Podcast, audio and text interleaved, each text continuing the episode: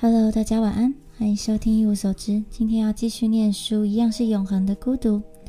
然后有人问说，为什么要做这个单元呢？除了挑选这本书是因为我不想要把这本书带回台湾之外呢，其实做这个单元是我一直都很想要做的。在欧洲这边，就是其实台湾的网络真的太便宜，然后太方便了，每个人都有吃到饱什么的。在通勤的时间或者是很长的时候，大家就是一直在划手机，划手机。但其实，在欧洲的德铁啊，或者是通勤的路上，很少人会真的一直划手机。他们都会带着自己的书，有些人会带小的书，有些人会带自己的笔记本，然后就开始写字。还有人会带一些桌游，跟朋友一起玩。总之，很少很少的人会真的一整路都在看手机。如果有的话，那也是事先把 Netflix 下载好之后，才可以在火车上观看。当然，呃，ICE 或者是一些快车有附网路，不过真的很少很少的人会这样做。那因为在欧洲这里的网路费其实很贵，如果你要买到像中华电信那样等级的网路的话呢，就是你每个月的网路费会非常的高，而且真的没有所谓的吃到饱方案。那当然大家就会很节省的在用。好，然后二来是因为我自己。也很喜欢听书，就是听别人说书，或者是晚上，因为我觉得我很难入睡，所以呢，我都需要借由一些就是其他的 podcast 或者是故事书，然后让我自己可以比较好睡觉。也是因为自己的时间很多，所以就会想要有个声音，然后也是找时间看书、听书这样子。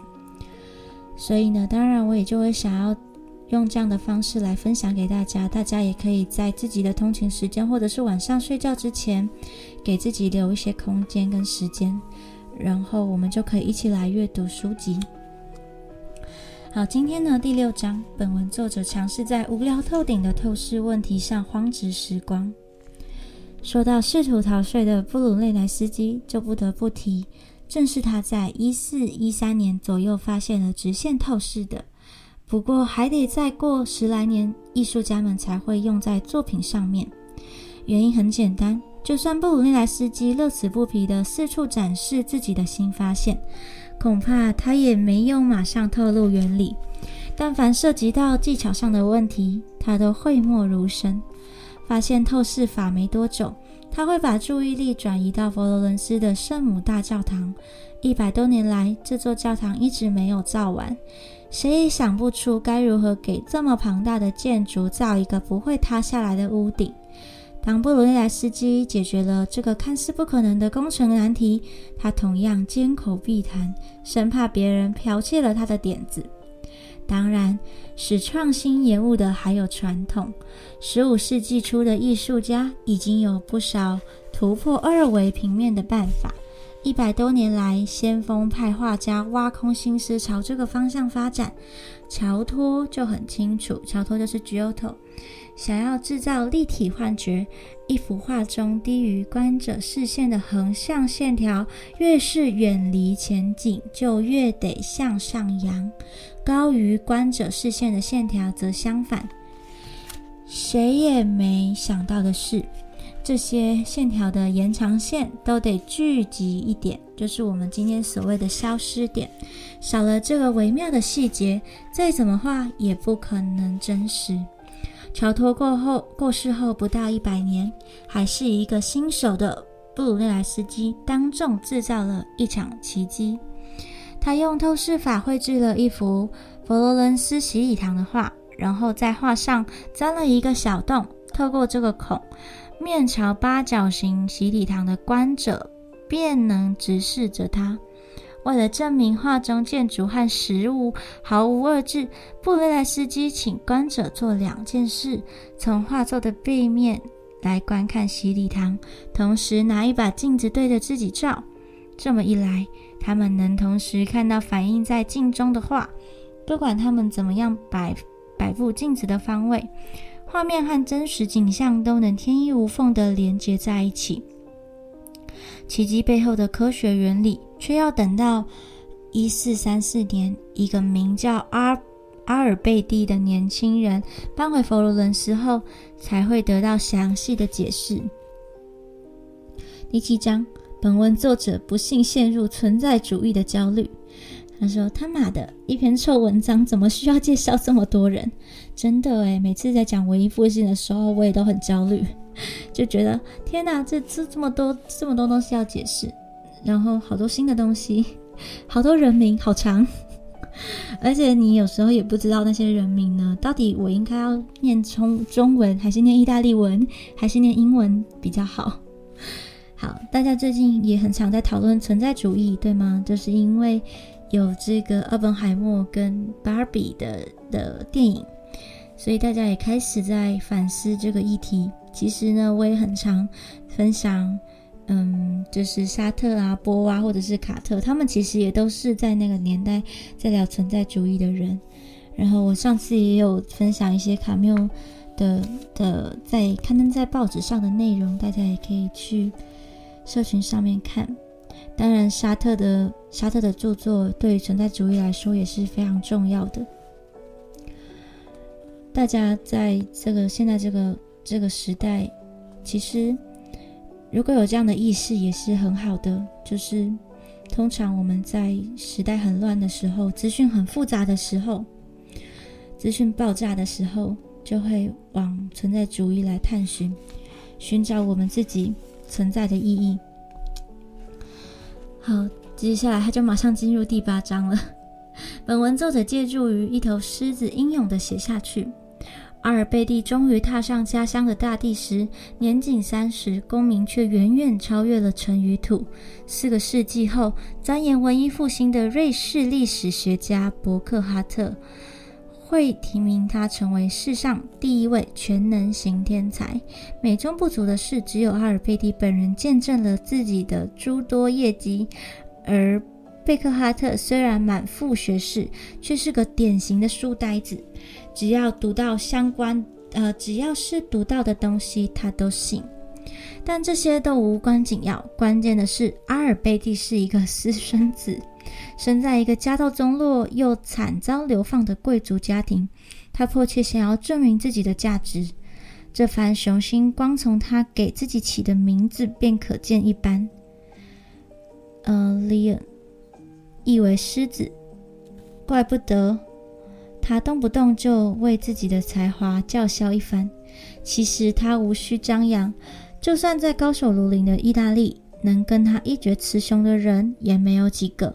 不过，哪怕是他这个等级的大才子，一时也应付不了佛罗伦斯每一件艺术作品，都让他叹为观止。整座城市让他大开眼界。还乡的头几个月里。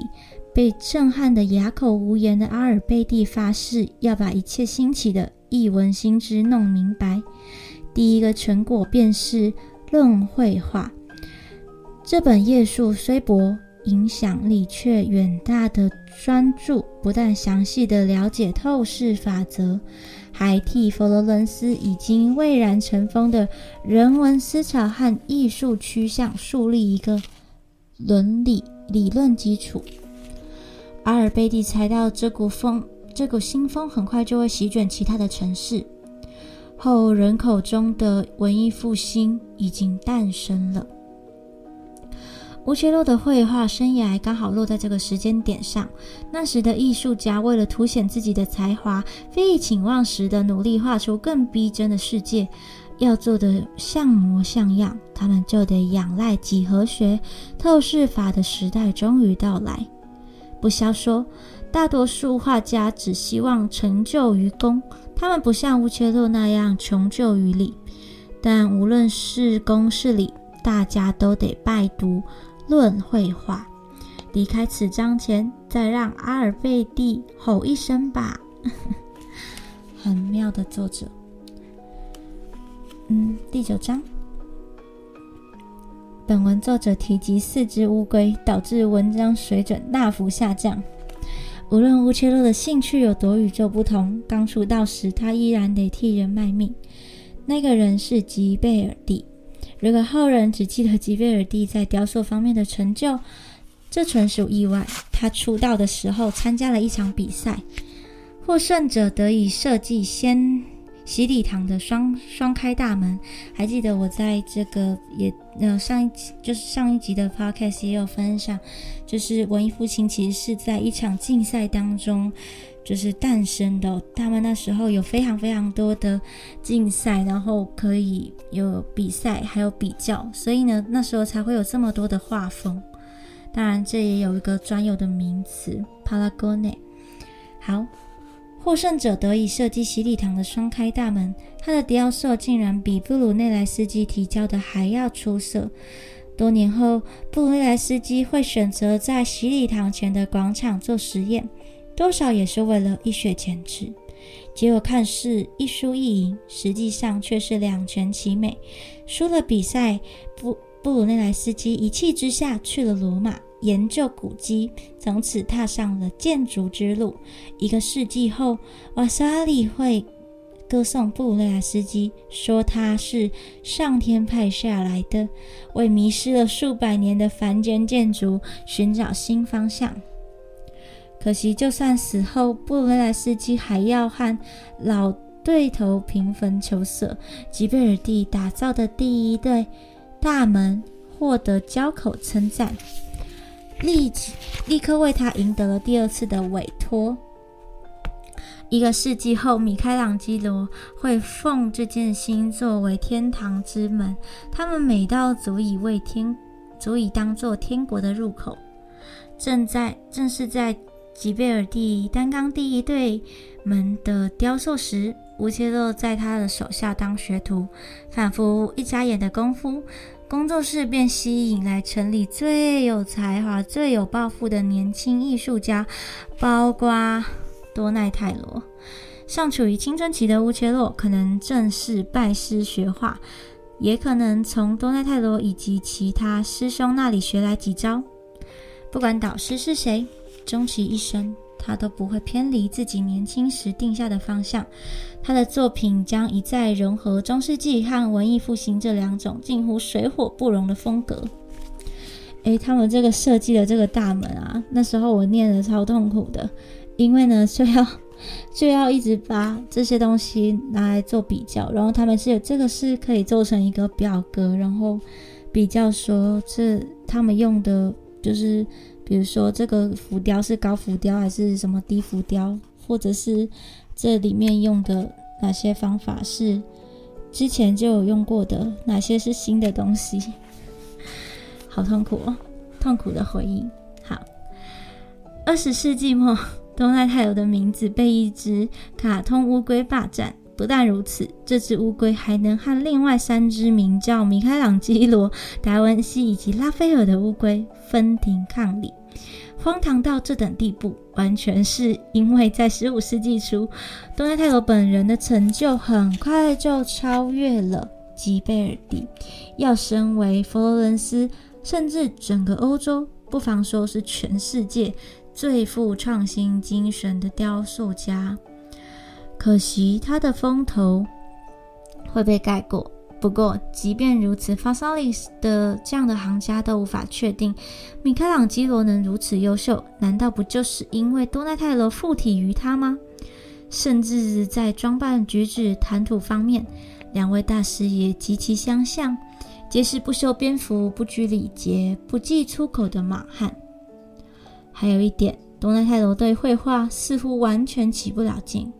米开朗基罗的兴趣其实也不大，虽然后者制造了不少幅绘画，但前者运用的许多浮雕技巧在绘画上一样也可行。最好的例子莫过于圣乔治像，这无疑是艺术史上最稀有的作品之一。它的基座比雕像本身更出名。基座就是那个，呃，就是雕塑啊，他们其实都会人像下面，它会垫一块，有点像是枕头。把它垫高一点点，除了就是门，然后门下面它会有一个底之外呢，它会再垫一块，就是有点像讲台的东西，然后才会是人物在上面。然后，嗯，我刚才念到哪边呢？嗯，哦，对，东奈泰罗用来装饰基座的是自己发明的浅平浮雕。也就是在石头表面浅浅的雕琢，仿佛在用刀画画。浅平浮雕这个技巧呢，真的是非常非常重要的一个，就是文艺复兴很重要的一个画技之一，就是不是画技啦，就是雕塑的技巧，就是它没有那么凸起来，它会比较像是我已经有把它隆起了，可是我拿一个熨斗把它压平的那种感觉，所以呢，这就叫做浅平浮雕。如果翻成中文的话。好，那东大泰罗的作品有点创新，可以拿同时期吉贝尔蒂的雕塑来做比较。在第一对大门的浮雕装饰上，吉贝尔蒂用来制造立体效果的办法几乎都是来自中世纪。空间上的关系基本上由肉眼估计，纵深感的形成往往靠前景象形象大量突出的画面。东纳泰罗的浮雕可不是这样。他试图用消失点来建立整个场景，就凭这一点，这个消失点，他彻底告别了昔日导师的歌德风格。可以这么说，虽然不久之后吉贝尔蒂就会建造天堂之门，但多纳泰罗已为所有的艺术家打开了通往未来的道路。好的，嗯，第十章。本文作者决定背水一战，跟剩余的传说拼了。多纳泰罗的浅平浮雕震惊了异界，乌切洛想必首当其冲。没多久，他也开始吟诵乔治的《屠龙记》。乔治《屠龙记》，无论从哪个角度看，他的那些龙都能与今日大片里的怪兽媲美。不但以特效制作，仿佛还用了 3D 放映。票房想必不差。他一次又一次拍摄续集。好莱坞所在的加州还是一片荒野的地方时，乌切洛已经是电影大亨了。既然赚到了钱，乌切洛的经营手段肯定低劣到无法想象的地步。不过，法萨里奇有可能说他在贫困中潦倒死去。根据现存的税务文献，乌切洛既不穷也不傻。更不是做吃空山的废物。他屡次购置地产，却不曾出售，这说明他没有套现的需要。换言之，他的生意应该非常的兴旺。至于默默无闻，可能性同样也不大。阿尔贝蒂在论绘画中确实没有提到乌切洛，但他只举了寥寥几位当代的艺术家。更何况书出版时，乌切洛还没有推出自己最优秀的作品。半个世纪后，一切都改变了。拉斐尔的父亲桑迪写了一首长诗，其中一段向当时最优秀的几个艺术家表示致敬。乌切洛也被列在其中，一个沉于沉迷于本世纪另别的时代都逊色的画家。桑迪的说法是这样的。那这样怎么能算是籍籍无名呢？OK，嗯，其实乌切洛刚好提到这个这个圣乔治屠龙的这幅画，它是在大概一四五五年的时候做的。那他说，在这幅画的前后呢，乌切洛绘制了各种屠龙的版本。这里骑士用长矛刺恶龙的眼睛，骑士身后风暴骤起，寓意上天的愤怒。上次我们也有说到，其实呢，在绘制这些故事情节的时候，也都暗藏了很多的想要表达的意涵在当中。所以，暴风眼和龙眼透过长矛排成了一直线，暗示骑士得到了神助。比画面更刺激的场景，其实发生在乌切洛的精神世界里。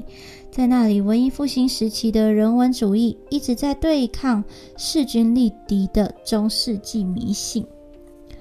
OK，如果呢你们也很喜欢这个单元的话，欢迎帮我按赞分享。当然，你们也可以在 Podcast 上面收听，就不用在 YouTube 上面停留在这个画面了。不过，我想有 YouTube Premium 的人应该也很多的，像我就有，所以我都会在 YouTube 上面听。好，第十一章哦。本文作者泄露抵御女人诱惑的秘诀。算了，我们下次再讲第十一章好了，就快要结束了。好，晚安。